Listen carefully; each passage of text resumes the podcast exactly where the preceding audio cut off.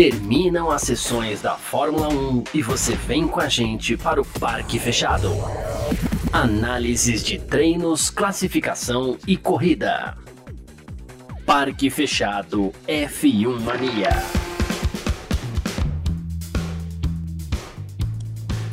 É isso, valeu demais pela sua presença, valeu você que está junto com a gente por aqui. No ar, mais uma edição do nosso Parque Fechado, porque aqui na Filmania assim funciona, né? Termina as sessões da Fórmula 1 e você vem com a gente pro Parque Fechado para a gente contar para você, para a gente debater sobre tudo aquilo que aconteceu.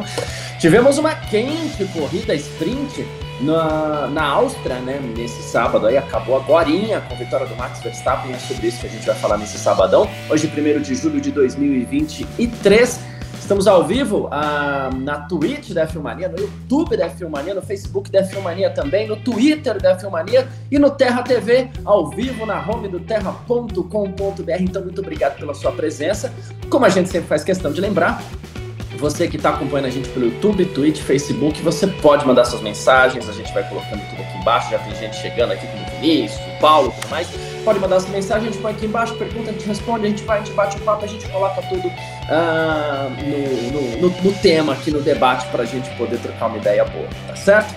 Uh, muito obrigado mais uma vez pela sua presença. Mais uma vez, é, pedindo é, desculpas aí por eventuais problemas de áudio e tudo mais. É, hoje também estou fora do, do estúdio, aqui onde a gente apresenta o Parque Fechado geralmente. Estou no interior de São Paulo hoje, Ribeirão Preto, né? E por isso apresentando aqui o nosso Parque Fechado de um lugar um pouquinho diferente hoje. Qualquer probleminha, assim como aconteceu ontem, fica à vontade, não tem problema. Fala aqui pra gente, ó, oh, tá bom, não tá bom, já dá aquele feedback pra gente, pra gente poder fazer uh, de uma forma bem legal, tá bom? Uh, a gente daqui a pouco vai receber também o Vitor Berto, que vai estar junto com a gente por aqui, né? E aí a gente vai falar bastante sobre isso, a gente vai pegar também o resultado oficial que a gente vai passar, mas né, antes do resultado oficial aqui, né, para fazer a nossa pequena introdução, tivemos uma corrida sprint bastante agitada nesse sábado, né, com vitória do Max Verstappen, com o Sérgio Pérez na segunda posição, com o Carlos Sainz em terceiro, um pódio, que não é bem pódio, né, na verdade tem lá é, uma brincadeirinha, um mini pódio, vamos dizer assim, e nem assim o Huckenberg conseguiu, mas aí é sem sacanagem, né? Só brincadeirinha que a gente gosta de fazer com o Huckenberg. Mas, assim, uma corrida agitada, né? E eu vou começar a, a, essa introdução, que a gente sempre faz uma introdução aqui para falar um pouquinho. O Paulo Jesus, que já manda uma mensagem para a gente. Eu quero pegar, inclusive, em cima do que ele fala aqui, porque ele fala assim: olha, para quem não gosta das. Vou até pôr na tela aqui rapidinho, mudando um pouquinho a, a, a, a, nossa metodologia aqui, né, o nosso cronograma de sempre do Parque Fechado. Ele falou assim: olha, para quem não gosta das minis corridas, essa calou a boca dos críticos. Um, vou falar assim: é, acredito que isso poderia acontecer numa corrida normal. Problema nenhum. O que aconteceu hoje condição de pista molhada, alguns pilotos um pouquinho mais abusados, aconteceria numa corrida normal. Eu vou por um outro lado, tá, Paulo? Que é onde a coisa me pega um pouquinho com esse negócio de corrida sprint. Essa corrida, que estava uma delícia de se acompanhar, poderia ter 300 quilômetros, não 100. Pode ser que essa diversão toda que a gente teve aí é, continuasse, e que agora a gente não estivesse abrindo um parque fechado, que agora a gente já tivesse lá, ó, não, o que aconteceu é Verstappen à parte, porque é outro universo, né? Mas tudo aquilo que, que, que envolve tudo isso, né? É, continuaria agora. A gente teria mais sprint. Então eu vou por um lado um pouquinho diferente. Mas não é nem sobre isso que eu queria fazer a introdução. A introdução que eu queria fazer é outra, porque eu sei que as pessoas é, já. já ah, os caras já são detalhistas de ah, mãe não tem chuva, hoje é sábado. Tudo bem, gente, calma, né? É, tudo é hipoteticamente, assim como o lance de gostar ou não gostar da, da corrida sprint. Mas não é sobre isso que eu queria fazer a nossa introdução. A gente vai falar sobre corrida sprint, sempre que tem sprint a gente fala, a gente ou critica, ou elogia, a gente sempre faz isso. Mas é porque eu sei que termina uma corrida como essa e, sempre tem gente de cabeça quente, porque a, os esportes, em geral, eles mexem com a paixão das pessoas, né? É, e a paixão das pessoas, em geral, é na base do ame ou odeia. É assim, o, o, não sei se está certo ou se está errado, se isso é bom, se isso é ruim, mas o ser humano tem uma certa dificuldade para é, sair da dicotomia. Né? Então, uh, antes de entrar no assunto, sei lá, vou pegar um piloto X, é, Leclerc, que inclusive é bem X. mas assim, Leclerc. Ou as pessoas amam o Leclerc porque ele é legal, porque ele é isso, porque ele é aquilo, as pessoas odeiam, porque, não, o Leclerc faz bobagem. É, é, é difícil meio termo. Até porque talvez, e por isso que eu falei que não sei se existe certo ou se existe errado nessa dicotomia, porque talvez é, ignorar soe meio snob. Eu, se eu fosse o Leclerc, talvez eu ia, de novo, usando o Leclerc apenas como exemplo, eu ia gostar que as pessoas me amassem, obviamente, né?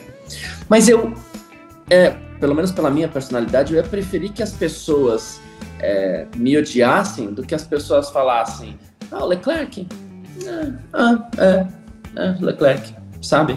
então, assim, é, é, ser ignorado talvez seja pior, né?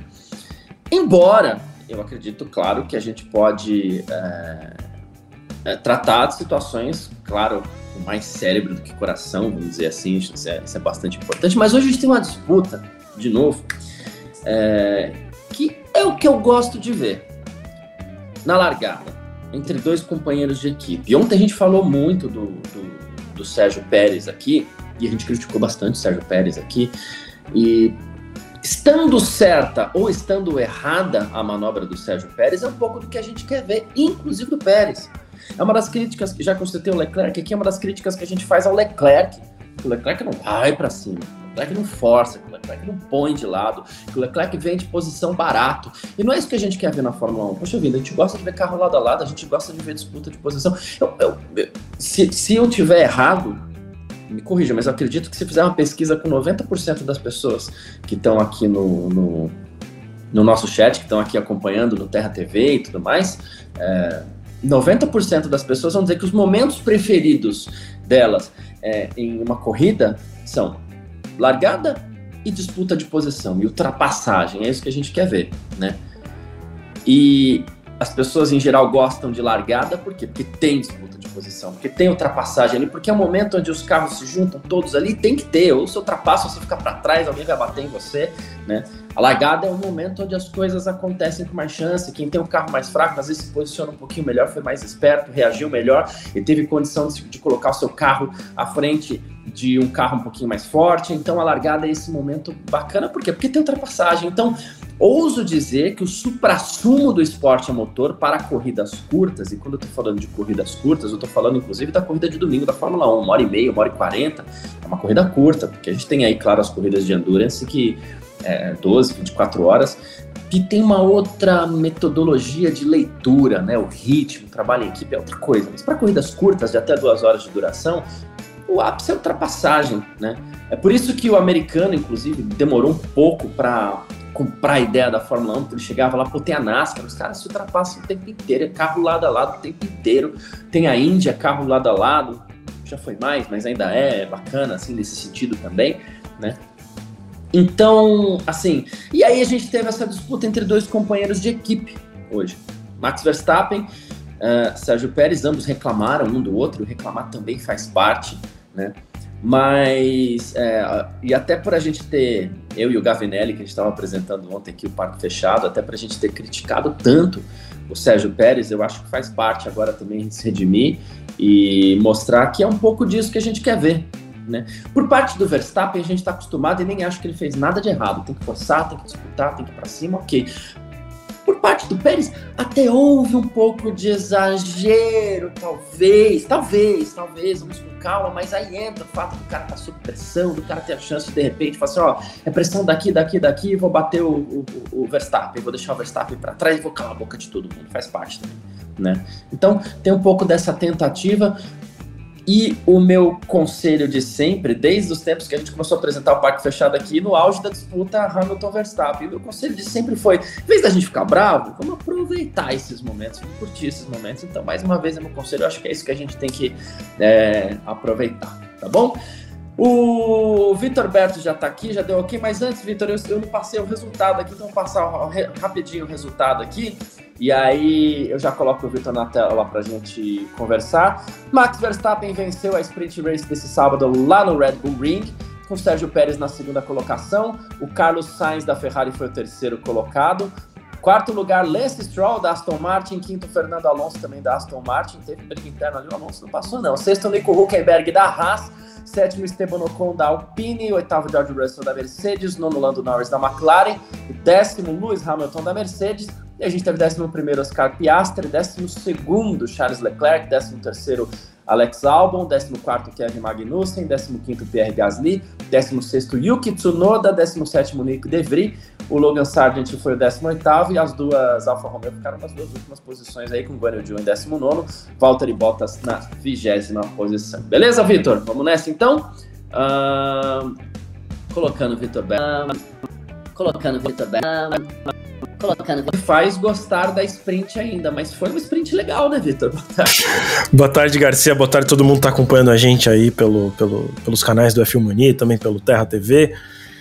Cara, é, como você disse, não me faz gostar, mas acho que hoje, salvo engano, tivemos a melhor, melhor sprint que a gente já teve uh, nesses já essa é a terceira temporada, né, que a gente tá, acho que em experiência. Sim. Experiência, sei lá, não dá mais, também dá mais para chamar como experiência, né? Mas que a gente agora tem esse formato de sprint aí em algumas corridas selecionadas. É, acho que tem um pouco a ver com o circuito, a gente já falou bastante sobre isso, né? Tem circuitos que casam bem com a sprint, como por exemplo a Interlagos, as duas sprints que aconteceram aqui foram muito boas. É, e teve também a situação do clima, né? Acho que se tivesse sol, o Verstappen teria largado tranquilamente em primeiro, até porque mostra lá na, na estatística da Fórmula 1 que no tempo de reação ele realmente foi mais rápido que o Pérez. Só que o Pérez tracionou melhor, porque numa situação de chuva ele estava largando do lado não emborrachado, portanto patina menos do que quem está largando em cima da borracha, que era o caso do Verstappen. Então, acho que tudo isso ajudou hoje a ter uma, uma boa sprint. É... E acho que hoje, pela primeira vez, de novo, que eu me lembro, é, foi aquela situação em que a Fórmula 1 tanto queria da sprint. Que é, separou tanto, né, a sprint, agora que não tem mais influência nenhuma na corrida, que, por, que eu também tenho dúvida de quanto isso é bom quanto isso é ruim, porque pô, também se não influencia, que diferença vai fazer eu terminar em nono ou vigésimo? Nenhuma, porque você não pontua e não vai, não vai te estragar no grid de amanhã, então é isso, assim. Acho que não faz diferença para os oito primeiros. Assim, é, é bom para os oito primeiros que pontuam, não tem nada a ver, que aí você pode ele ter uma disputa, mas para os outros 12 pilotos da tabela, depois que dá a bandeirada, fala assim: ah, não mudou nada a minha vida esse sprint. É, mas enfim, que eu tava falando tudo isso para dizer, para concluir que a Fórmula 1 sempre queria assim: ah, como não tem nada a ver com a corrida de domingo, vamos pro tudo ou nada, vamos deixar os pilotos irem pro tudo ou nada. E até agora ninguém tinha ido pro tudo ou nada. Porque não é tão simples quanto isso, né? Se bater tem custo, e aí tem o teto de gastos. É, os, os, mecânicos vão virar a madrugada reconstruindo o carro. Não é só, ah, se bater tá tudo bem. Porque não é igual no videogame, você aperta um botão e um novo carro surge. De graça. Né? Então. É, é, é, hoje a, a, gente viu isso. Hoje a gente viu os pilotos indo. Acho que pra esse tudo ou nada que a Fórmula 1 tanto falava, de tipo, ah, bom, como não tem diferença nenhuma para amanhã, vou fazer coisas diferentes aqui. De novo, a chuva ajudou, porque o Russell não teria parado nos boxes cedo se tivesse uma influência no grid de amanhã, ele ia pensar duas vezes. É, ele parou porque ele falou: bom, assim, tô em décimo. O pior que pode acontecer é terminar em vigésimo, que é igual terminar em décimo. Então ele falou: ah, vou pros boxes, vai que acontece alguma coisa, né? E aí. Deu no que deu, enfim, a gente teve essa sprint que foi muito boa.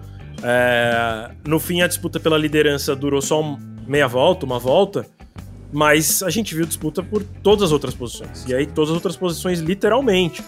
Né, assim, disputa pelo segundo, pelo terceiro, a gente viu o Stroll e o Alonso brigando na última volta. É, então, acho que. Eu nem me lembro quando a gente teve uma corrida com disputa de posições por todas as posições. Inclusive a primeira, né? Inclusive a primeira, que durou muito pouco, mas teve pela primeira também. Então, é, foi muito boa hoje. Mas eu também concordo com você que eu tava ouvindo você falar aqui, que é, imagine se essa corrida tivesse mais os dois terços que faltam para ela, Porque o Verstappen ia ter que parar nos boxes em algum momento. É. O Russell ia assumir a primeira posição, ou o Huckenberg, né? E a gente vê. Só que aí eles iam ter gasto muito pneu slick dele. Ia trazer o ingrediente para essa corrida que a gente não viu. Hoje a gente terminou com. Putz, mesmo sem parar nos boxes, o Verstappen venceu com 20 segundos na frente do Pérez. Em 24 voltas. Em 24 é, voltas. 24 voltas. E 24 voltas, sendo que.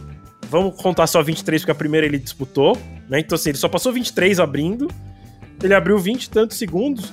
Sim, tranquilamente, sem, sem aparentar muito esforço. No que eu quero dizer assim, ele tava fazendo volta atrás de volta mais rápida, mas também ele tem o carro mais rápido. Ele hoje aparenta ser o piloto mais rápido da, da Fórmula 1. Mas assim, ele não tava indo no limite de tipo. Eu, a gente acompanha aqui, quando faz o tempo real do F1 Mania, o computador da FIA. Que eu me lembro, não apareceu o tempo dele, dele deletado em nenhum momento, ou seja, não extrapolou o limite, ele não foi. Não, não se matou, ele não, ele não foi pro tudo ou nada depois que ele passou o Pérez. Né? Então. A gente terminou com uma corrida que, mesmo sem um esforço absurdo dele, ele terminou 20 segundos na frente do segundo colocado. Mas a corrida foi boa. Pena que ela terminou na 24 volta. É que aí, como eu falei, a gente sempre acaba é, falando disso aqui, quando tem sprint, a gente tem. Não é que a gente tem dificuldade de fugir, é porque é um tema que, desculpa, tá latente. Eu acho que esse é o momento. Inclusive, o pessoal tá falando, algumas pessoas estão comentando aqui, ó. O Pirelli tá falando. Cuidado, hein, Pirelli, tem concorrência no que vem aí. falando, a melhor sprint junto com a do Brasil do ano passado. Também a Cláudia Lascos falando aqui, ó. Fala pesada, adorei sprint de hoje. O único medo é ela ser melhor que a corrida. Existe chance. É, o Francisco Silva, primeiro sprint emocionante, muita disputa, nenhum acidente. Não sei se foi a primeira emocionante, mas foi, foi, foi legal. E tem mais gente falando aqui, tanto que eu abri com a mensagem, vou até recuperar lá em cima aqui, ó, do Paulo Jesus, foi quando ele falou assim: ah, para muita gente, para quem não gosta das mini corridas, essa calou a boca dos críticos e tal. Eu vou nessa linha. É, e aí o, o, Vinícius, ele até falou assim, ah, não, no, o que você fala, falou aqui não faz sentido, porque né, não tem corrida normal no sábado, amanhã não vai ter chuva, ok, mas a gente está casando uma condição com a condição do tempo de hoje. Esta condição teve é, um fator que foi a chuva, poderia não ter, amanhã pode ter, poderia, amanhã não vai ter, mas assim, é, no momento que a gente tem uma corrida 24 voltas depois, eu adoraria que essa corrida fosse até 71 voltas. Eu acho muito pouco tempo para uma corrida de Fórmula 1, meia hora. É, e, e, como eu falei, né, além de tudo, tira tempo de pista de quem está lá, quem paga o ingresso, tem várias outras coisas aí. Claro que a gente adora a corrida, né? Mas é o que o Victor tá falando, essa corrida ia trazer uns temperos muito interessantes aí, né? Ah, deu certo pro Russell é, a questão do, do, do pneu slick. Deu, deu certo para o Russell, mas para ele estava fácil arriscar numa corrida curta. Ele ia perder o quê? Nada. Né? E é aí... que eu falei, né? Ele, no pior dos casos, ele estava em décimo, no pior dos casos, ele terminar em vigésimo, que é a mesma coisa. Isso, né? Então, assim, zero. Uh, outra coisa, é, o que o Victor também citou, que eu acho que é o que é mais legal de tudo, ia ser o mais legal de tudo nesta corrida, caso ela fosse completa. Em que momento o Verstappen ia parar? Né? Até acredito que quando. Tem sempre uma volta que para 4 ou 5 de uma vez. Né? Até acredito que ele fosse parar nesse momento, não esticar como ele esticou com os intermediários aqui, mas por quê? Porque era uma corrida curta, então todo mundo ia se colocar um pouquinho no risco, né? É, sabendo que a chuva poderia voltar, né? sabendo que a chuva poderia não voltar, e começa todas aquelas é, é, probabilidades, possibilidades que uma corrida com chuva nos entrega. Porque o grande barato, o Gavi fala uma coisa aqui que eu acho que é muito correta. Ele fala assim: poxa, uma corrida com chuva, de qualquer forma, o melhor conjunto carro-piloto se sobressai. Então, Verstappen e Red Bull se sobressaem na chuva também, né? Só que as corridas com chuva, algumas classificações com chuva, elas trazem um tempero diferente que é a chuva apertou, ou então a chuva parou. E aí, vamos colocar o slick que hora? Ou então a pista tá seca e a chuva chegou, mas eu já parei no box, vou ter que parar de novo, vou me prejudicar. É esse tempero que muitas vezes a chuva traz. Claro, mais ultrapassagens também, tal, beleza. Mas o melhor conjunto ele se sobressai. Só que todo esse tempero é o que bagunça. E aí a gente teve um, um tempero muito legal, que foi a chuva hoje, mas por pouco tempo, isso para falar de de sprint race. Mas do jeito que tá, seja no seco, seja na, seja na chuva, aí a gente pega pelo que o Gavi fala, né, Vitor? Tá difícil bater o Verstappen, né? Ah, é. é sim. Acho que talvez numa sprint, se ele tivesse largado lá atrás, é, ele ainda teria chance de vencer. A diferença está muito grande. É, por mais que na qualificação de ontem, né, que vale para a corrida, as coisas tenham terminado relativamente próximas. Né? Eu lembro de ter, ter visto muito isso, mas ao mesmo tempo a gente tem que colocar na balança que ah, tá bom, o Leclerc e o Sainz ficaram muito próximos do Verstappen. Só que é uma pista que, como a volta tem 1 minuto e 4 segundos, todo mundo termina muito próximo. Né? Teve. No Q1, acho que teve, sei lá, 15 pilotos no mesmo segundo. É. Que não é normal na Fórmula 1. Então, talvez, assim, os. Um décimo que o Leclerc terminou atrás do. do, do Verstappen no Qualify de ontem. Talvez numa pista normal represente 3 décimos, 4 décimos. Então, na verdade, nem tá tão perto assim, né? É, mas vamos ver. O que me parece é que as outras equipes têm atualizado os carros, têm evoluído e a Red Bull não. Né? Então a gente pode ver sim um campeonato mais é, na segunda metade dele, porque a gente ainda está na primeira metade, né? A gente está na nona etapa, então ainda tem um longo caminho pela frente. Sei lá, acho que essa é a terceira corrida na Europa, quarta corrida na Europa, porque teve Azerbaijão. Mas... É que Emília Romanha foi, foi cancelado. Foi cancelado, é. Então, é, a gente ainda tem um longo caminho pela frente. Né? E me parece que é quando vai começar a pesar a punição da Red Bull em relação ao teto de gastos. É, e aí eu tenho essa esperança de que as coisas vão ficar realmente mais próximas. Mas até lá, é, sim, a vantagem do Verstappen é muito grande. É isso, olha hoje a tabela, né? Ele terminou 20 segundos na frente. Né? Se a gente for olhar um pouquinho mais para trás, é assim, ó, ele terminou do Sainz 23 segundos, quase 30 do Stroll. É, sei lá, eu vou pegar.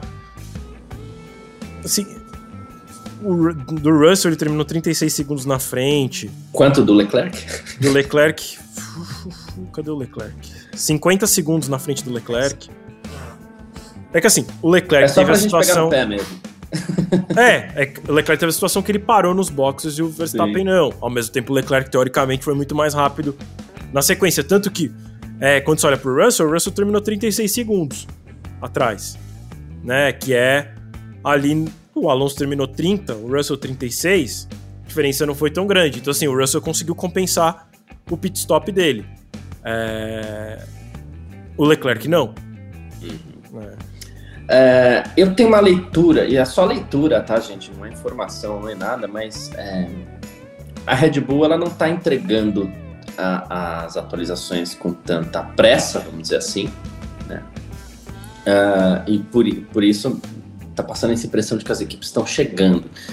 E a Red Bull tem, é, como você bem citou, a, a limitação orçamentária. E atualizar um carro custa dinheiro, né? A impressão que eu tenho, não é informação, tá, gente? É leitura. Não só, não só isso, Garcia, tem a questão da limitação do túnel de vento. Isso, né? além disso. Soma a eles terem sido campeões ao ano passado uma diminuição de tempo de túnel de vento. E a impressão que eu tenho é, é e, e talvez seria a estratégia que eu usaria. Entrega um carro na primeira etapa do ano, que é tão melhor que os outros, né? É, mas, gente, não vamos investir agora. Segura, segura a atualização, segura o túnel de vento. Se os caras chegarem, a gente usa as cartas que a gente tem.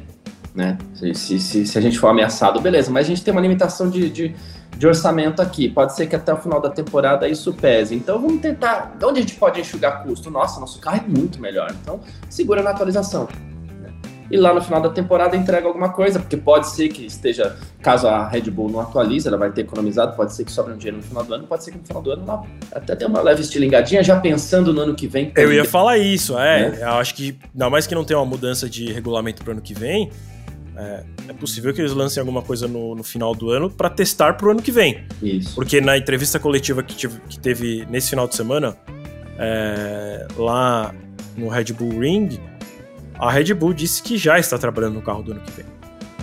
Aí, né, o Horner falou isso. E aí, acho que acho que foi hoje de manhã ainda, um, sei lá, algum, alguém da direção lá da Red Bull, da área técnica, deu uma leve desmentida nele. É, não que a gente já esteja trabalhando no carro do ano que vem, a gente ainda não abandonou esse, esse carro. Que eu acho que, na verdade, é aquela coisa assim: o Horner foi lá, contou a verdade, tipo assim, gente, esquece, a gente nem tá mais mexendo no carro desse ano, já estamos trabalhando no ano que vem. Aí ele voltou pra casa e falou assim. E aí, talvez ele mesmo tenha pensado assim: não devia ter falado isso, porque aí talvez será agora a FIA vai querer inventar uma mudança hum. de regulamento, eu vou ter que jogar o que eu fiz fora. Então. Aí, deixa eu mandar alguém lá pra falar: ah, o velho tá doido, sabe assim? O Horner tá. Não, é, né, gente? Não, acho que vocês entenderam mal o Horner é que na verdade não é isso. A gente ainda está fazendo, cuidando do carro desse ano, que pode usar coisas para o ano que vem. Não acho, acho que eles já estão fazendo o carro do ano que vem. É, as mudanças são muito, muito, muito pequenas para o ano que vem, então. É, e assim, por mais que termine muito próximo no, no final desse ano, eu, eu, eu tenho a mesma sensação que você, assim, do. Faz um carro tão bom no começo do ano que não precisa desenvolver o resto do ano, que aí quando chega lá no final, aí tá empatado, só que quando lançar o carro do ano que vem, já é melhor de novo. Isso. E aí, e aí eles vão ganhar todo ano. Só que aí sem a, sem a punição, né? Cê, vem, é, tá? é, aí tem isso, assim, né? Pra, pra ano que vem, para desenvolver o carro de 2025, principalmente, eles não têm mais a punição é, em curso. Então eles vão ter mais horas de túnel de vento, o que significa que o desenvolvimento vai andar a passos mais largos. É, isso se a Fórmula 1 não mudar o regulamento. Tá? Eu não duvido nada que a Fórmula 1 crie um dispositivo, por exemplo. É, hoje já existe um dispositivo que é sua quantidade de horas de túnel de vento é inversamente proporcional à sua posição no Mundial de Construtores. Então, se você. A, a Red Bull, que foi campeã ano passado, é a equipe que tem menos horas de túnel de vento, independente da punição. E, se eu não me engano, foi a Williams, terminou em último no ano passado, é que mais tem tempo de túnel de vento este ano. Para fazer aquela banheira na sua Para fazer aquele ótimo carro. É impressionante quanto o carro corre, né? Isso é impressionante. tipo é. assim, o álbum fazendo o melhor setor, o primeiro melhor setor, assim, porque o carro é muito rápido. Acho que como é que a gente tá brincando na etapa passada, assim. Como eles não têm asa nenhuma, o carro é muito rápido, né? Porque uhum. não tem arrasto. É... Mas o que eu tava falando é. Ele, o, que, o que eu acho que a, a FIA, a Fórmula 1 podem acabar fazendo, né? Hoje tem essa questão do inversamente proporcional, mas talvez eles comecem a criar dispositivos assim, é distância em pontos ou distância em tempo.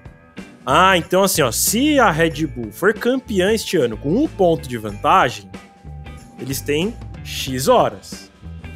Se for campeã com 100 pontos de vantagem, que é o que vai acontecer, ó, até mais, aí é, vai ter metade dessas horas.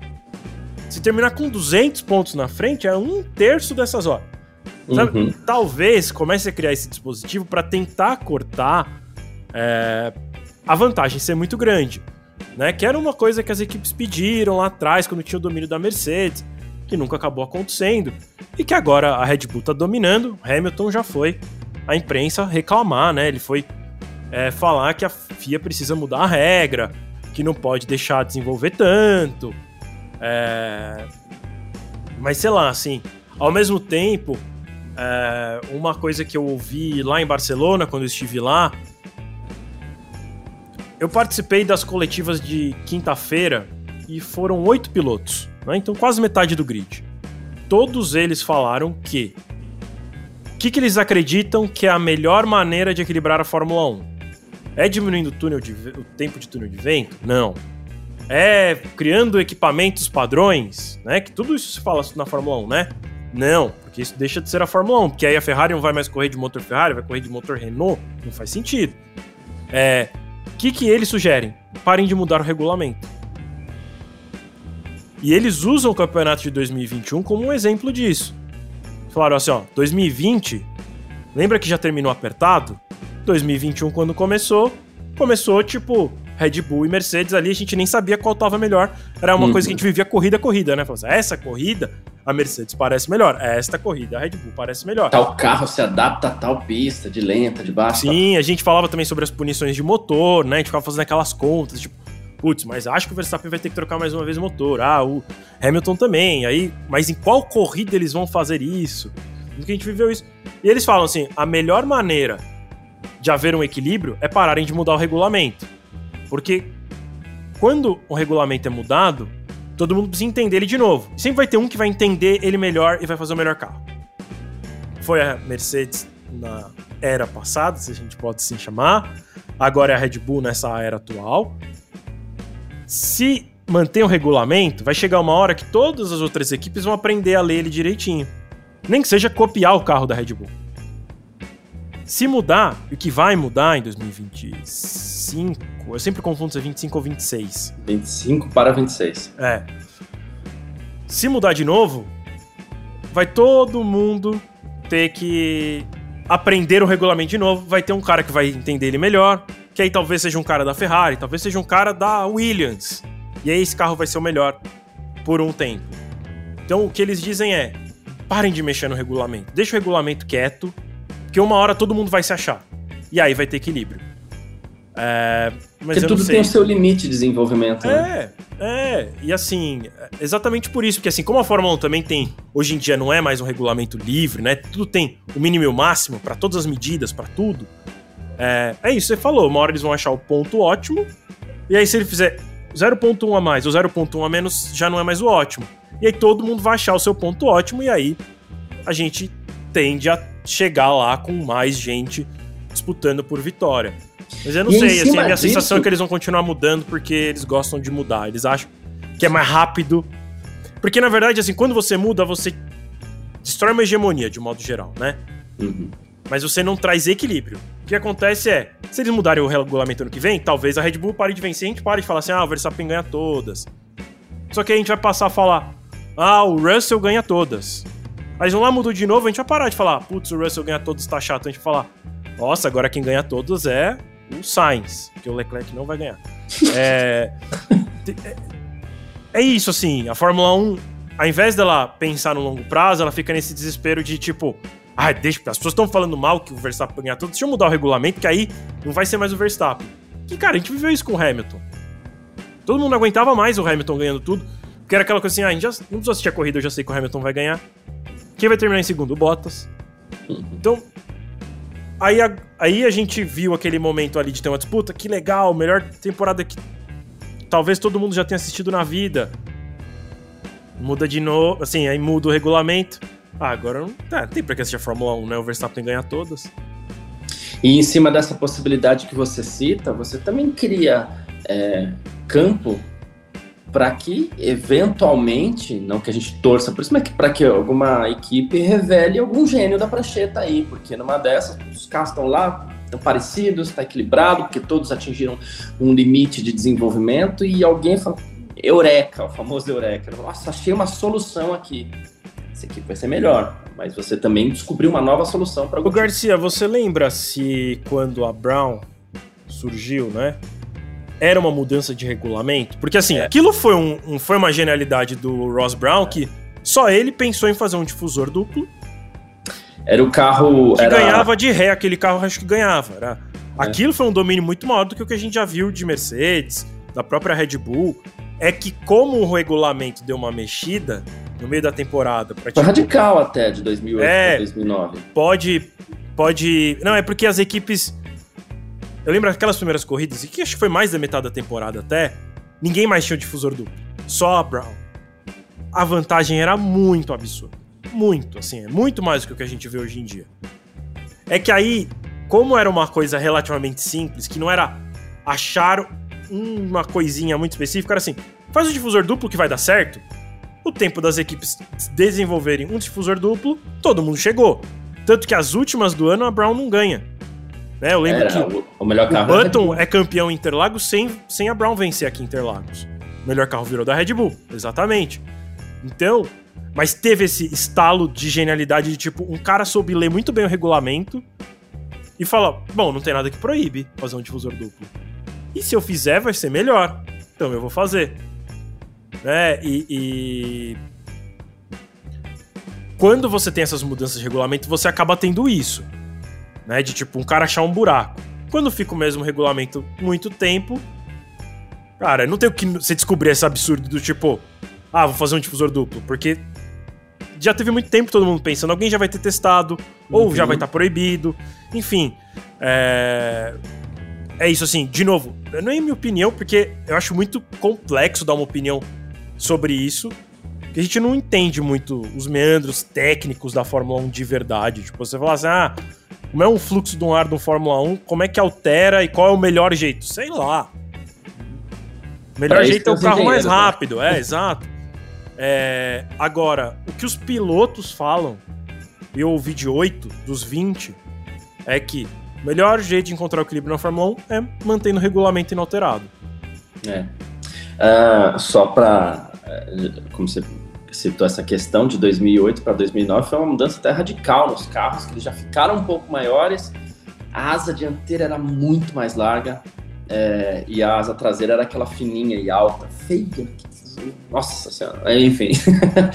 é, o carro uma... era comprido, estreito, a é, asa é. traseira é, minúscula, a asa é. dianteira era gigante. É, é. Aos olhos, assim, só não era mais feio do que aqueles carros que tinham os bicos de pato lá com aquelas. Mas, mas eu vou te falar, eu gosto, eu gosto, gosto mais daqueles carros do que os atuais. Ah, eu acho esses mais bonitos. O problema é que eles são muito grandes, né? Porque eles foram crescendo, crescendo, enfim.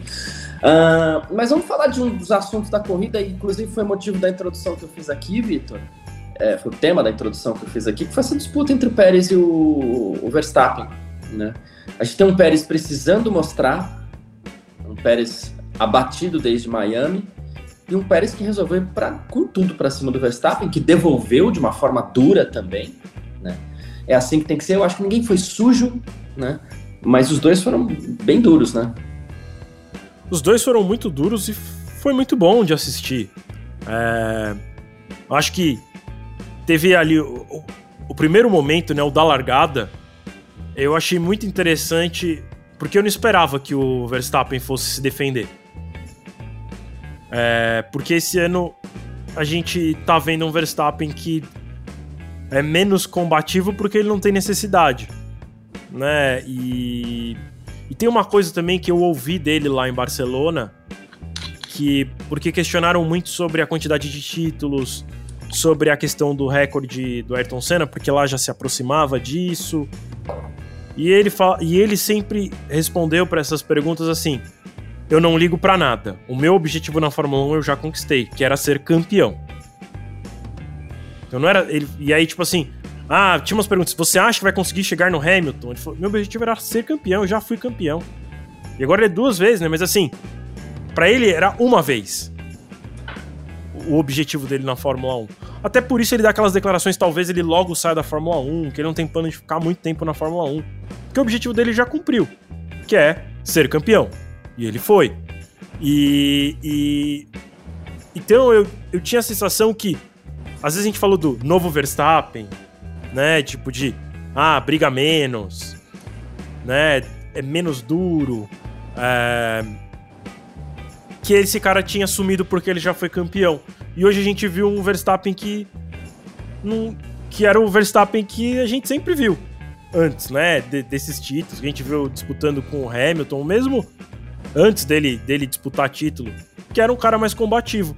Eu achei que o Pérez ia passar ali. Eu não achei que o, que o Verstappen ia dar dificuldade para ele na largada. E aí depois o Verstappen ia passar ele numa outra oportunidade. Mas a gente já viu um Verstappen ali segurando é... Depois, a gente tem um Pérez. Desculpa. Que é... empurra ele pra grama, né? Vai fechando o caminho, fechando o caminho. Ele chega a colocar as duas rodas da direita na grama. Aí tem uma situação de uma freada na curva 2 em que ele que o Verstappen perde a freada, joga meio quase os dois vão para fora. Aí o Norris fica assim: Será que eu vou por dentro? Será que eu fico aqui? E aí, quando ele viu, já não tinha mais para onde ir. Aí o Norris perde um monte de posição. É. O Kemberg passa, quase passou todo mundo. Ele fica em segundo, né? Aí o, o Pérez ainda. Ele sai meio lado a lado com o Pérez, porque o Pérez volta de fora da pista, né? E aí o Pérez tenta atacar o, o Verstappen e o Verstappen fala: ah, não, agora não vai passar mais não. E aí ele só espalha o carro para cima do Pérez e aí o Pérez tem que tirar o pé para não acabar indo para brita. Então a gente foi uma disputa muito dura, mas que foi boa. É... Eu acho que foi muito interessante ver também isso do Pérez, né? De ter jogado o Verstappen pra grama, de não ter facilitado em nenhum momento a ultrapassagem do Verstappen, porque. Por que eu acho interessante? Porque isso mostra que ele está pressionado. Mas se ele não tivesse pressionado, ele nem teria tentado passar o Verstappen na largada. Só que como ele tá precisando mostrar resultado, e não necessariamente resultado, né? Mas aí agora ele vai falar assim, ó, você viu? Eu passei o Verstappen na largada. Eu briguei de igual, igual, de igual para igual com o Verstappen na primeira volta. Então vocês não precisam me mandar embora. Sou um bom piloto. Pode me deixar aqui. É... Foi, foi bom de ver isso, né? Foi bom de ver esse Pérez também brigando. O Verstappen a gente já conhece. Talvez. É, não estou afirmando que foi. Talvez isso possa ter flertado com um pequeno erro estratégico, porque isso acontece numa semana, a gente até falou lá no nosso podcast, né, Filmando em Ponto, isso acontece numa semana onde o Helmut Marko, em outras palavras, deu a entender que não, o Pérez não tá bem, mas o negócio dele é ficar aqui mesmo, em segundo lugar. Basicamente, ele disse isso. Né? Garcia, não tem quem eles colocarem assim, porque também se a gente for parar pra pensar, faz um exercício, quem que colocaria lá? No lugar do Pérez? É. Ah, o nome automático a se pensar é, claro, Daniel Ricardo.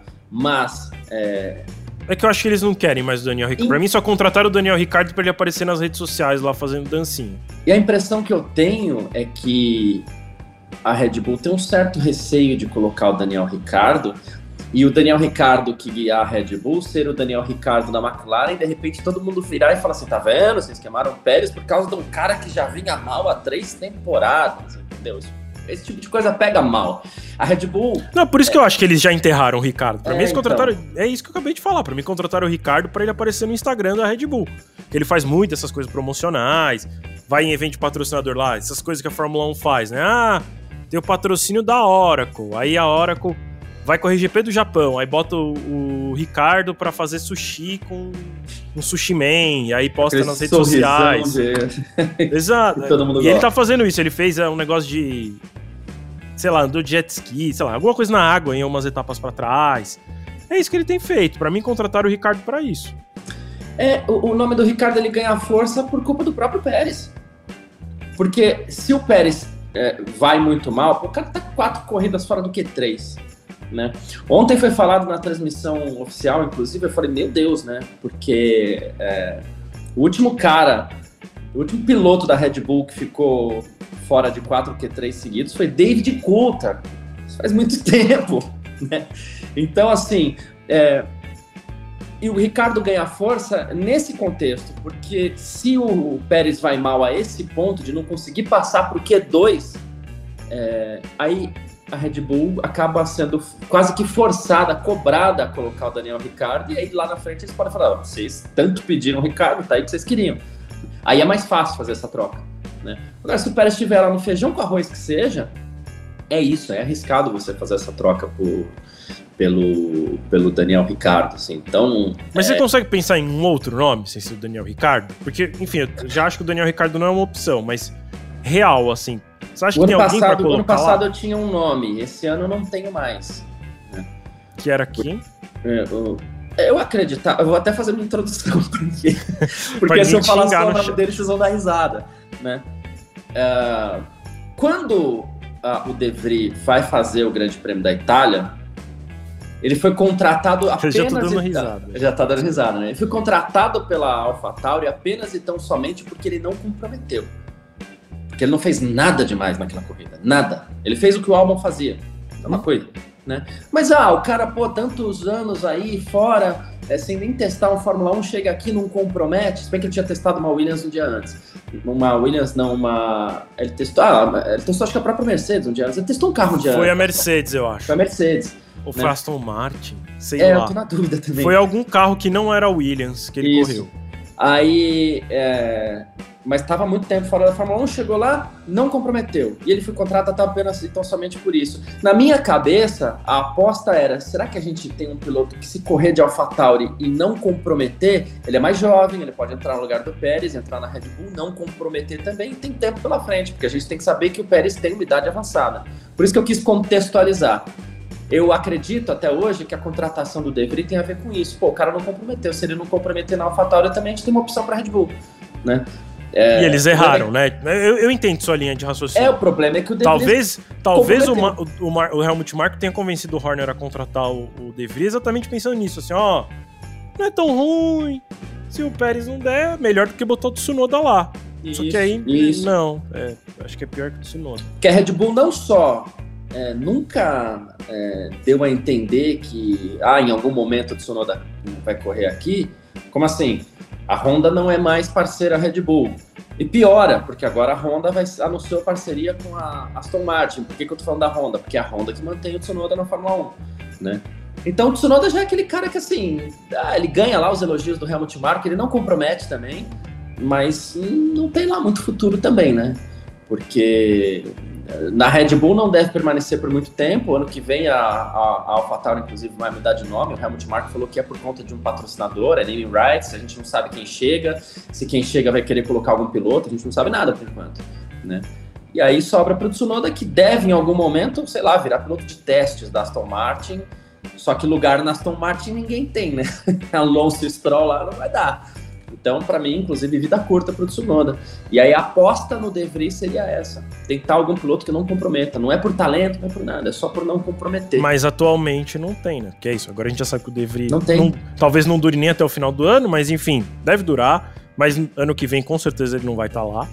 Até porque, como eu falei no, no, no Parque Fechado da semana passada, é, há uma promessa do Helmut Marko para os pilotos júnior da Red Bull de que um deles vai uhum. correr na Fórmula 1 ano que vem na vaga da AlphaTauri. Que eu imagino que seja a vaga do De Vries, é, porque o De Vries não tá entregando. E talvez sejam dois, porque talvez o Tsunoda também Isso. rode nessa história. É... é... o que eu acredito, inclusive. Então. Só que mas, aí, segundo piloto mas, mas voltando à história do, do Pérez, não tem ninguém. Não. Tem, você vai olhar pro, pro resto do grid vai colocar quem lá? O Sainz? Mas, mas se Acho o Pérez pisar muito na bola, dá para apostar no Ricardo. Ah, foi ruim? Foi, mas é que o Pérez pisou demais na bola e o Ricardo estava aqui. É fácil justificar. Mesmo que É, eu acho que tem que ser uma pisada na bola muito grande. Muito ah, mas, grande. É, se o cara. Não vai acontecer, obviamente, mas vamos supor que ele fique fora do, do, do, do Q1, da, do Q3, daqui até o fim da temporada. Aí é uma pisada na bola muito grande. Né? E aí fica difícil não, justificar, é, fica é, fácil justificar o Ricardo. Mas Porque o Pérez ainda, é, ainda é vice-líder do campeonato, né? Também tem isso também, se ele cai lá pra quarta posição do, do, campeonato. E que não, assim, ó, pra, da quarta ele não tá muito longe de cair, tá? É, são 29 pontos. Não, 21 pontos. Não, desculpa, 31 pontos. É, que separam o Pérez segundo e Hamilton quarto. É, é bastante, mas no ritmo que o Pérez vai indo, que uhum. não consegue chegar ao Q3 a quatro corridas seguidas, daqui a pouco o Hamilton passa.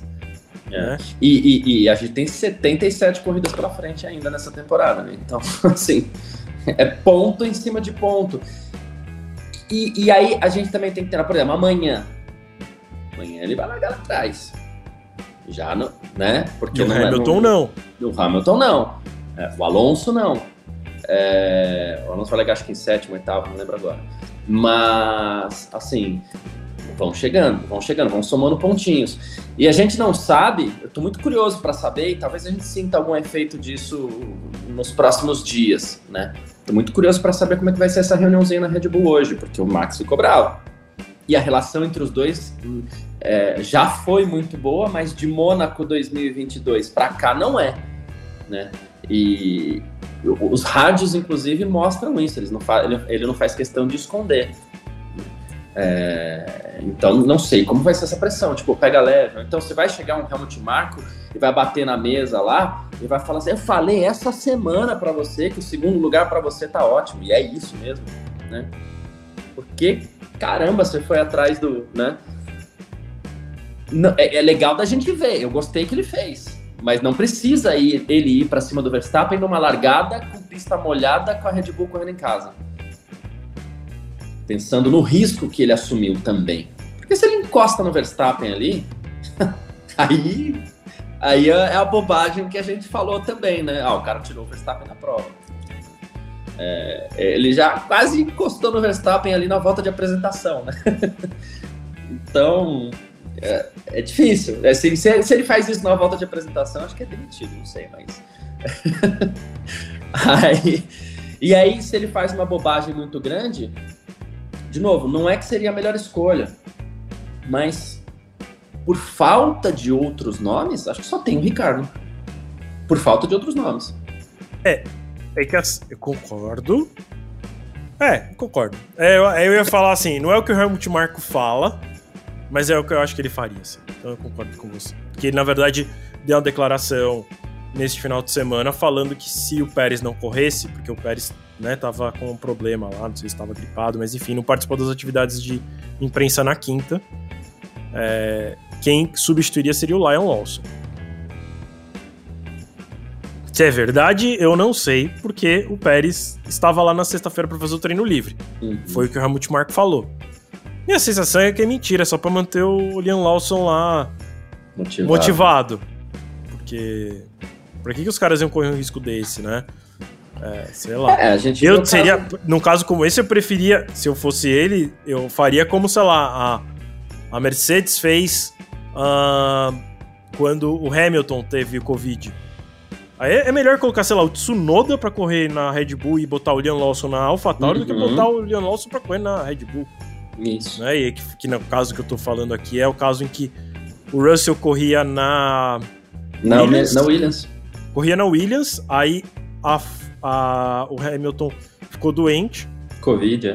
Com Covid, e aí a Mercedes colocou o Russell pra correr na, no lugar dele na Mercedes. E aí, sei lá, eu nem lembro quem substituiu o Russell naquela corrida na Williams. Não lembro mesmo. Nossa, não lembro agora também. Roy Nissany, talvez? Talvez, talvez. Não lembro. É, Ou foi o Huckenberg, que, é o, que era o substituto não, daquela não, temporada, não, né? Que ele correu. Ele correu várias vezes substituindo é. pilotos. Oito equipes diferentes. É... O Aitken, isso mesmo, o Vinícius tá falando aqui. Foi o Aitken que correu. Nossa, é. tão, tão bom. Obrigado, Vinícius. É, é isso, né? E, e, e, e, por outro lado, você tem o quê? Quem que é o piloto reserva? O Ricardo. No início do ano lá, o Stroll quebrou a mão, os punhos, né? É, quem vai correr? Ah, é o Drogovic, piloto reserva, tá aqui. Né? É, é, não tem mais o Huckenberg para fazer isso, né? Porque agora o Huckenberg é titular de uma equipe. Se o Huckenberg estivesse vagando por aí, talvez fosse um pouco mais fácil, né? Escolher. O Huckenberg, acho que ele viaja o mundo com capacete, tudo pronto ali já, porque é, viajava, né? Que a qualquer momento ele poderia ser chamado, mas não tem mais. Então, a, a, as equipes. Assim, claro, as equipes têm, por exemplo, o Drogovic mesmo, citando o exemplo dele, ele é reserva da Aston Martin e ele é reserva da McLaren, né? Se acontecer alguma coisa com os pilotos da McLaren, salvo algo a mais ali, ele é o piloto que, pelo acordo entre as duas equipes, ó, o Drogovic tá aqui se vocês precisarem. É, eu ia falar isso, assim, na verdade é mais sobre é. se vocês precisarem, isso. tem aqui. Porque a gente também sabe que aí, se, sei lá, se o Norris passar mal, talvez eles peguem qualquer é um. não tem fala um nome qualquer. Nick Heidfeld. Mas o que tá pegando na Fórmula 1, que a gente vem batendo nessa tecla. Ah, não, eu só, eu só quis falar isso, Garcia, só porque o povo fica na expectativa. Imagina o, o Norris passar mal pra próxima corrida, todo mundo fala assim, Drogovic é, vai correr na McLaren. O piloto reserva foi forte demais também. É, no, o okay. acordo não é bem esse, né? O acordo é que, se precisar, eles podem usar os pilotos da Aston Martin. Isso. Mas já teve isso no passado. A própria McLaren, se eu não me engano, tinha uma. Ou era. Não, acho que era a Mercedes que tinha um acordo que eles podiam usar os reservas. Tanto, tanto tipo da Racing Point, Force India, quanto os da McLaren. Isso. O, o Vinícius até tá falando aqui, ó, é, que, que tem a ver com o que você tá falando, que ele falou assim, ah, se o Paulo não estiver correndo, ele vira o primeiro reserva da McLaren. Mas sabe quando ele vai assumir uma corrida aí, se alguém passar? Não vai assumir, não vai. Então eles vão atrás. Até porque o Paulo não tem superlicença, né? Ou tem? Eu acho que o Paulo tem. É. Eu acho que o Paulo Mas é ele claro. tem a superlicença ou ele pode tirar a superlicença? Porque também tem essa diferença. É boa pergunta. Porque se o Norris passar mal, você tem que ir de hoje para hoje lá pra, pra isso, pista. Isso. Então, e você não consegue tirar a superlicença assim. É... Então é, ele já tem que ter. Tem que fazer a provinha do A carteirinha já, pra ele poder. Tem que fazer a teórica, o é. psicotécnico. É, ele tá falando, tem, ele é campeão da Indy, mas é que o Victor falou, é você, você tem ou você pode ter, né? É, exato. É. Você Se não tem fizer, o o direito. técnico não passa, fica rápido. Diz assim, ó, eu posso ter passaporte, mas eu posso não ter tirado o passaporte. Mas isso, Sim. tá- isso quer dizer que eu não tenho direito a um passaporte? Não, só não tirei. Isso. É, porque pra tirar precisa fazer uma parte burocrática que eu fiquei sabendo, assim, inclusive, lá. É um quando- documento. Tem o Quando documento o Pietro, tem? é. quando o Pietro foi é, fazer aquelas corridas. Agora, eu- talvez eu fale uma bobagem, mas enfim, o Pietro precisou em algum momento, que eu acho que não foi pra aquelas corridas, foi pra algum teste ou algum treino livre. A CBA tem que submeter pra FIA o pedido. Não é nem o Pietro que submete o pedido de superlicença, foi a CBA que submeteu. Que é inclusive o que, é o que, que dá o carimbo lá, sua bandeira é essa. Né? Isso, exatamente. Tem pilotos que são, sei lá, O Grosjean, se eu não me engano, ele é belga, só que ele corria com bandeira França, francesa. é. Eu estava querendo lembrar o exemplo de um belga, acho que tem outro belga ainda que eu não tô lembrando aqui, que corre com. com O Buemi, eu não tenho certeza se ele é suíço mesmo. Tem umas coisas meio assim. É, então sempre tem. Isso é o que, que, que dá o carimbo da, da, da bandeira para os pilotos, assim. Então, mas o que eu venho batendo nessa tecla, que é por isso que eu falo do Ricardo, por isso que a gente falou assim, ah, que isso tem a questão do Drogovic com a McLaren, eventualmente, e o Vitor já explicou, e não é bem assim mesmo, até exagerei um pouco no termo piloto reserva, mas é porque não tem piloto. né? Não tem piloto. Não é, não é à toa. E Super licença também, né, Garcia? Não é nem só de novo, assim. Nem só não tem aí na, uns bons na fila, como também não tem uns que têm direito a ter a super licença. Isso, isso. E então, assim, é, se precisar de alguém, e não é à toa que a Haas foi atrás do Huckenberg. Ah, cansamos do Schumacher. Vamos pegar um desses garotos aí também, dos poucos que tem superlicença, como o, o Vitor citou. É, vou citar um nome, vou chutar um nome aqui que eu, eu acho que ele tem superlicença, que é o Schwartzman. É, vou pegar o Schwartzman? Não, eu vou no Huckenberg, entendeu? Tá aqui, não vai comprometer, né? É, eu não preciso do- da figura do piloto pagante, porque por mais que todos os pilotos levem dinheiro, você não precisa mais de um Guanyu Joe que chega com 20 milhões. Né? Por quê? Porque o teto orçamentário equilibrou um pouco essa, essa questão. Né? Então, é, o, o Eric tá até falando que o Verstappen, acho que é o Verstappen, né? ele é belga de nascimento, mas é que ele Ah, não é belga, ele nasceu na Bélgica. Isso, é. Que é isso não é o Nelsinho, é holandês. Isso, isso. Mas eu tava com um belga na cabeça aqui que corria com bandeira diferente também. É, Então, assim, a- a- você aposta no mais certo, você aposta no mais correto. A equipe não precisa de um, de um garoto que chega lá com, com esse patrocínio todo. Tanto é que, assim, de novo, querendo citar o caso do Drogovic, tinha patrocínio, ele conseguiu patrocínio no passado. Não foi os 20 milhões do, do Guarani Jones, ele conseguiu patrocínio no passado. Conseguiu vaga? Não. Né? Não conseguiu. Né? Tem a questão que o próprio Vitor já falou no último parque fechado, teve negociação tal, ele optou por um caminho que parece até interessante, mas né, não se compra mais vaga assim na Fórmula 1, né? E como não se compra mais vaga, né? É, Você vai tentar por um cara que não vai comprometer para você. Tem, não tem. A filha é pequena. Por isso, e apenas e tão somente por isso, para mim o Ricardo é um nome natural. A fila vai andar, Garcia, quando houver uma necessidade real, assim. O que, que eu tô chamando de necessidade real? Vai ter um ano, que não, a gente não tá longe desse ano, que vai É. sair Alonso, Hamilton, É. é, sei lá, o Huckenberg. Pérez, o Huckenberg, o Magnussen e, sei lá, fala mais algum tinha mais tá dois, eu fiz uma tempo. lista esses dias com oito nomes aí. eu não vou lembrar todo mundo agora, mas eu fiz uma lista com oito É, nomes. sim, tem uns caras que já estão há muito tempo na Fórmula 1 que eles E vão tem sair aqueles que não ficam. Vão sair, e tem os que não ficam. E aí vai sair meia dúzia de uma vez, aí, não, aí vai ter que andar a fila. Porque quando sai um, sai dois, você traz um que acabou de sair, ou você troca de uma Uhum. equipe pra outra. Isso. Você pega um cara que. que aconteceu com a Haas, né? Que tem dois ex-pilotos de Fórmula 1 correndo. É. É. Eles É foram. verdade, é É verdade. que hoje em dia eles não são mais ex, mas eles, no momento da contratação, eles eram ex-pilotos de Fórmula 1. É. É, Eu acho que a fila vai andar quando tiver assim, cinco de uma vez saindo. Aí vai ter que andar, porque que aí não tem cinco ex-pilotos de Fórmula 1 pra contratar. Ah, O Vinícius lembrou de um aqui, não acho que tem a cara da Red Bull, mas tem o Mick Schumacher, né? Não sei. Mas não, não sei se é um piloto que a Red Bull apostaria também. Não, e, e, inclusive o Toto Wolff fica tentando empurrar ele pra Red Bull. Uhum. E foi o Helmut é, Marko, tá, Horner, sei lá. Ele, alguém ele tá falou, tipo assim. Tentando... Que alguém, tipo, falou assim: o Toto Wolff tá chato. Se gosta tanto dele, bota no carro deles pra correr, não tentando empurrar pra gente. que o Toto é Wolff vem com umas declarações assim: a Red Bull errou, deveria ter contratado ele quando ele era jovem. Bota não, no seu mais, carro, filhão. Essa semana, não, semana passada, ele passou a semana inteira falando do Mick Schumacher. Nossa, o teste dele foi espetacular. Nossa, a leitura que ele nos passou do, do pneu Pirelli. Ele tá querendo se livrar da impressão. É não, isso. e não é, acho que não é nem só isso, não. É assim. E aí é uma dúvida mesmo, eu não tenho certeza do que eu vou falar, mas a gente já viu isso na Fórmula 1, inclusive do próprio Toto Wolff.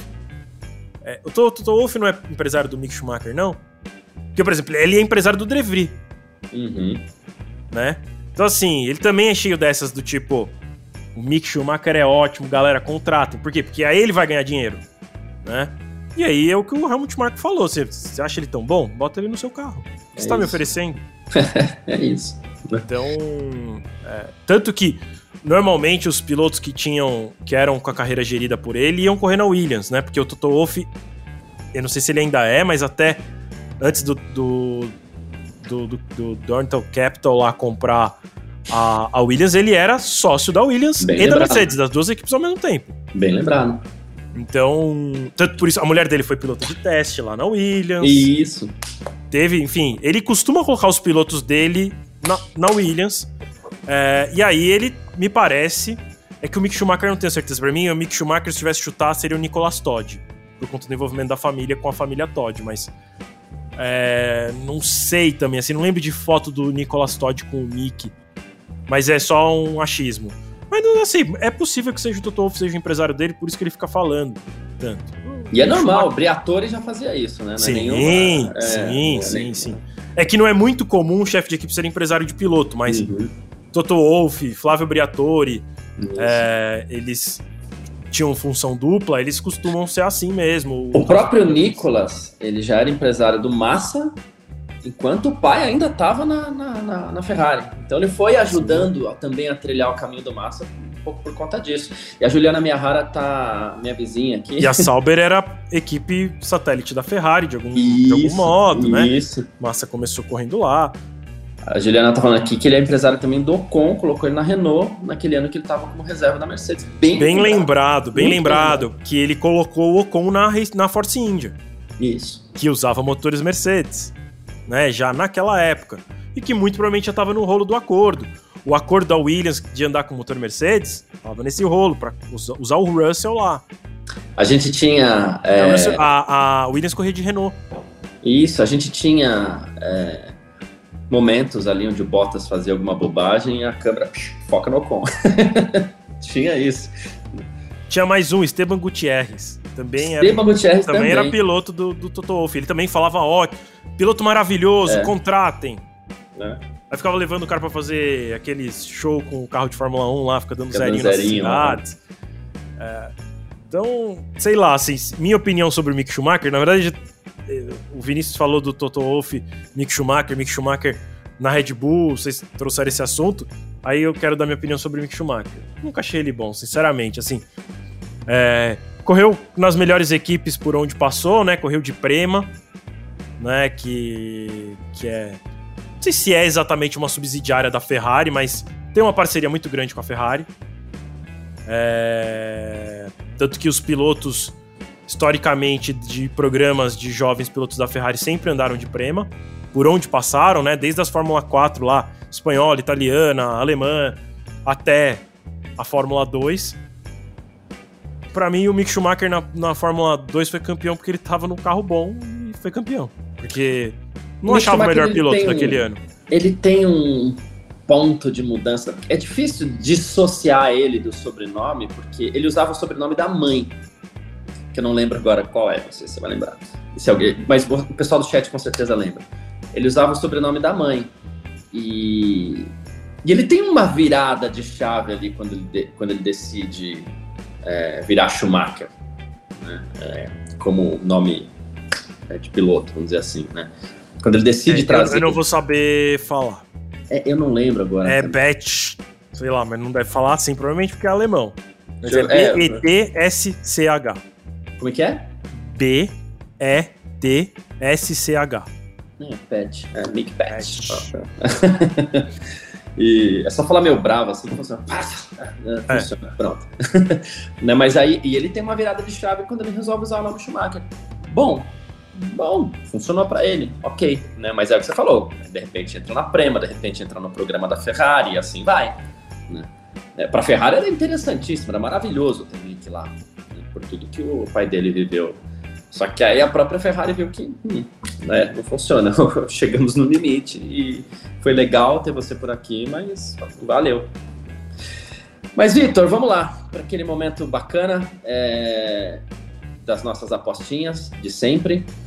Lembrando que você que está assistindo a gente aí no nosso parque fechado também pode aproveitar, deixar sua aposta aqui, que a gente vai colocando tudo na telinha aqui embaixo.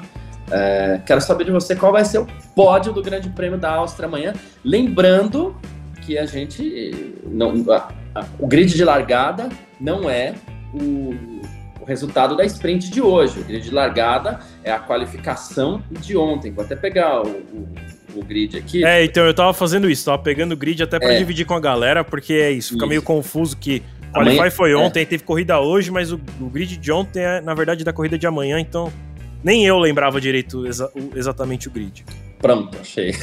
Amanhã, vou falar os 10 primeiros rapidinho aqui. Ó. Amanhã a gente tem Max Verstappen largando na pole position, Charles Leclerc é o segundo, Carlos Sainz o terceiro, Lando Norris o quarto, Lewis Hamilton o quinto, o sexto Lance Stroll, sétimo Fernando Alonso, o oitavo Nico Hulkenberg, nono Pierre Gasly e o décimo Alexander Albon. As curiosidades aí, deixa eu ver, tem alguma? Ah, o Sérgio Pérez que vai largar na 15 quinta colocação e o, o, próprio Russell que vai largar em 11 primeiro, Vitor.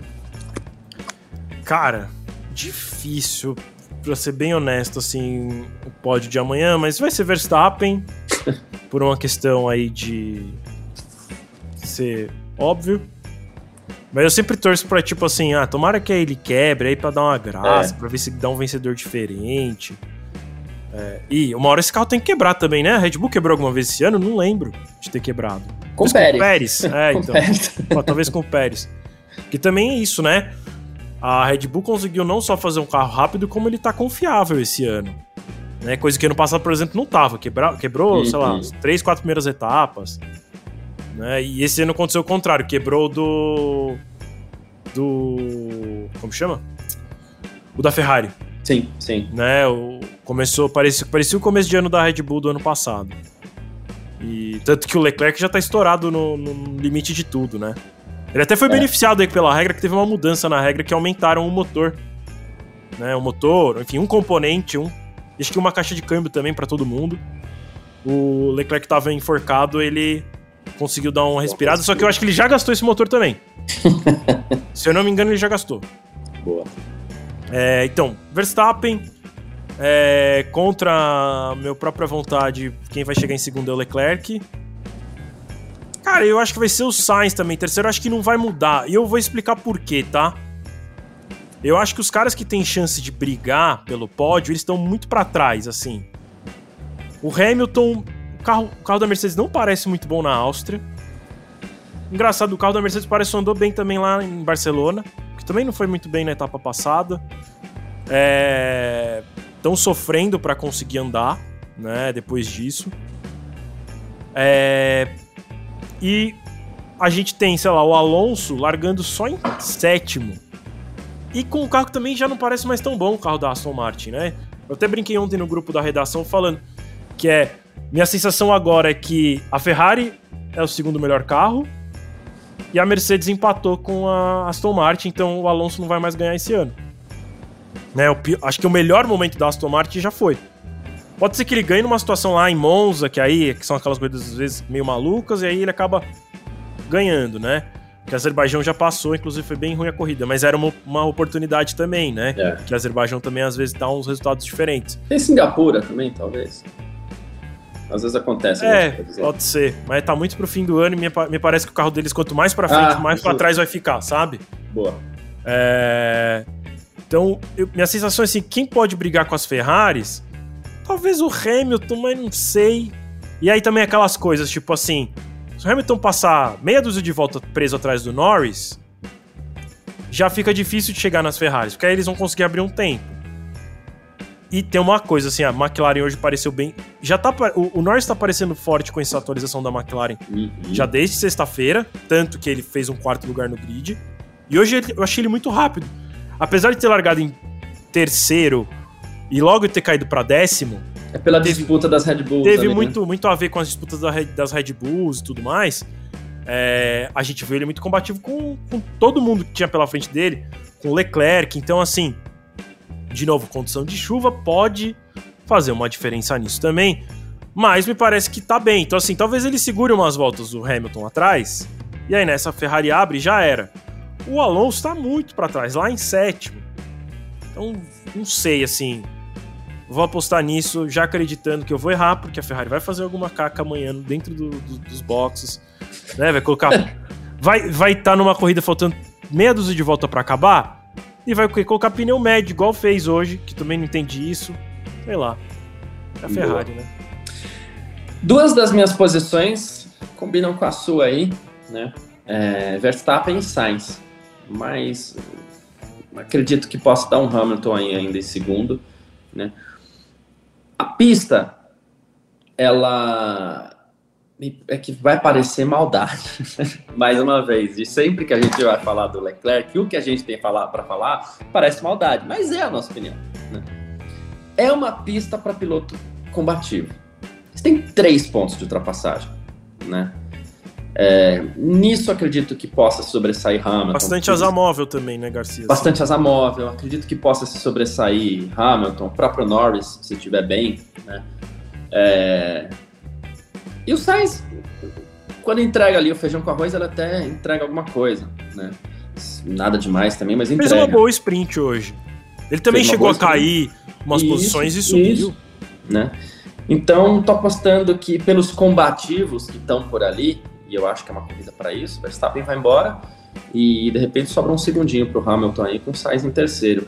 E o Leclerc não vai estar tá lá porque não é combativo porque vende fácil. É chatíssimo até falar isso, porque muitas vezes a gente fala porque pega no pé, às vezes a gente fala porque tá brincando e às vezes a gente fala porque critica mesmo, né?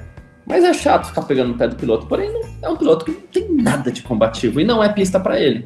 Pode ser rápido, como ele é rápido, ele, ele é um cara que tem uma mentalidade de volta rápida muito boa, né? Mas na hora do combate ele é fraco, fraquíssimo. Então não é pista para ele não. Acredito que ele é o piloto que deve sofrer amanhã. É, e às vezes o cara que não é combativo também, ele tenta ser quando a coisa aperta e erra, por exemplo. Né? Acontece bastante. Então, vou ficar com esse pódio aí de Verstappen, Hamilton e Sainz para amanhã. Vamos ver o que, que dá, beleza? Vitor, seu destaque final nesse sabadão, nosso parque fechado aqui. Pô, finalmente tivemos uma boa corrida de sprint que a gente não tinha desde o ano passado, né, com o GP do Brasil. Como eu falei no começo da live, acredito que é a melhor sprint que a gente já teve aí depois de, sei lá. Deve ser perto da décima sprint, provavelmente, alguma coisa 3, assim. 3, 6, 7, 8. 8. Então acho que a oitava sprint da história. Acho que pra mim foi a melhor até agora. Por uma combinação de fatores, circuito que ajuda, né? Como o Garcia acabou de falar no comentário dele, tem muita oportunidade de ultrapassagem e tinha a questão da pista estar tá naquela situação molhada para secando. Então isso também dá uma mexida nas coisas. Foi muito boa a corrida sprint hoje. Espero que seja uma corrida boa também amanhã. Como também a gente falou no começo, corre risco de não ser tão boa uhum. quanto a sprint. Que pode ser que não chova, pode ser que. Sei lá. Que, a gente sabe que se não chover, pode ser que ninguém meio que passe ninguém. Pode ser aquela corrida meio. Um trenzinho, só que não um trenzinho Acontece. colado, todo mundo longe um do outro. Talvez. Azerbaijão foi ruim esse ano. Exato, então, porque a gente já viu é, isso acontecer em outras pistas, mas tenho esperança aí de que amanhã vai ser uma boa corrida. Tem chance de chuva, então tô torcendo para que isso aconteça, é, porque é, a Áustria é um, assim, produz boas corridas com chuva, então melhor ainda. Então tô na torcida aí para que isso aconteça amanhã. Tá bom? Convido todo mundo aí a acessar o f1mania.net, fica por dentro das nossas notícias, é, lá também saem os vídeos, saem os nossos podcasts, enfim, tudo que tem uh, de conteúdo gerado pelo F1 Mania tá lá. Então, assim, corre para lá porque já tem o grid completo de amanhã, tem o resultado completo da sprint, o relato da corrida, se você perdeu lá, você consegue ler tudo o que aconteceu. Já estão saindo as declarações dos pilotos, então, declaração dos três primeiros colocados já tá lá para você ler, o que, que o Verstappen falou, já também da briguinha que rolou. Não briguinha, vai. Eles conversaram ali depois da. Exato, é, depois da chegada é, sobre aquela questão toda da primeira volta entre o Verstappen e o Pérez. Então você pode ler tudo lá no fmania.net. E, por último, acesse amanhã, às 10 da manhã, para acompanhar o nosso tempo real da corrida. É, que aí você tem. Se você não tiver uma TV por perto, você vai conseguir acompanhar a corrida com a gente ali numa, numa transmissão em texto. É, para que você consiga acompanhar tudo o que está acontecendo. E se você vai assistir na TV, tenha como segunda tela, porque ali a gente não fica só falando do que a televisão está mostrando, a gente fala sobre muito além disso, tá bom? Valeu, Garcia, mais uma vez. Encontro você e todo mundo que está assistindo a gente amanhã. É isso, perfeito. Obrigado, Vitor, pela presença, todo mundo que esteve com a gente aqui no chat nesse sabadão, depois dessa sprint do GP da Áustria. Amanhã tem o Grande Prêmio da Áustria, só 71 voltas, por volta do meio-dia a gente está aqui no Parque Fechado. Já estarei em São Paulo de volta, então estaremos no nosso estúdio normal lá, tranquilinho, né? E muito obrigado a todo mundo que acompanhou a gente nesse sábado aí, tá certo? Grande abraço para todo mundo, valeu, aproveita bem o sabadão aí, tchau. Informações diárias do mundo do esporte a motor. Podcast F1 Mania em ponto.